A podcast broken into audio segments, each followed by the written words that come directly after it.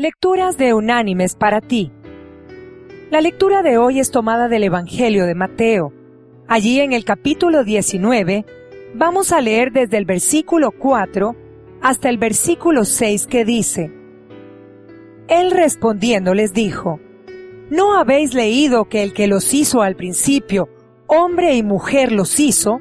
Y dijo, Por esto el hombre dejará padre y madre, y se unirá a su mujer, y los dos serán una sola carne. Así que no son ya más dos, sino una sola carne. Por tanto, lo que Dios juntó, no lo separe el hombre. Y la reflexión de este día se llama, ¿Lo quieres más que a nosotros? Una noche estaba la madre junto a la cama de su hijo. Mamá, quiero hacerte una pregunta.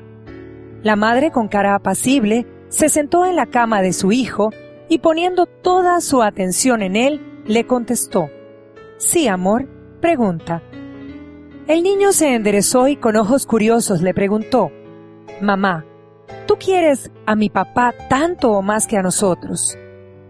La madre se sorprendió con la pregunta. ¿Por qué me lo dices, hijito? Porque le pones mucha atención y te preocupas mucho por él, tanto o más que por nosotros. La madre sonrió y acariciándole la pequeña cabecita le contestó, Yo quiero a tu papá tanto como a ustedes, pero debes comprender que él estaba a mi lado antes que ustedes, y debo cuidarlo mucho, mucho, mucho, porque cuando ustedes se vayan a estudiar o encuentren pareja y se casen, él será quien permanezca a mi lado y yo al lado de él.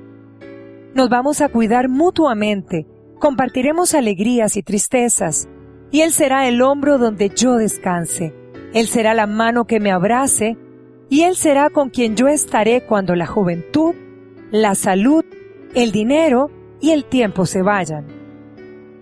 El niño sonrió y acurrucándose en los brazos de su madre le dijo, Entonces yo también los voy a cuidar a los dos mucho, para que ambos tengan con quién estar cuando yo me haya ido. Mis queridas hermanas y amigas, jamás debemos descuidar a nuestra pareja, porque con ellos compartiremos mucha de nuestra vida.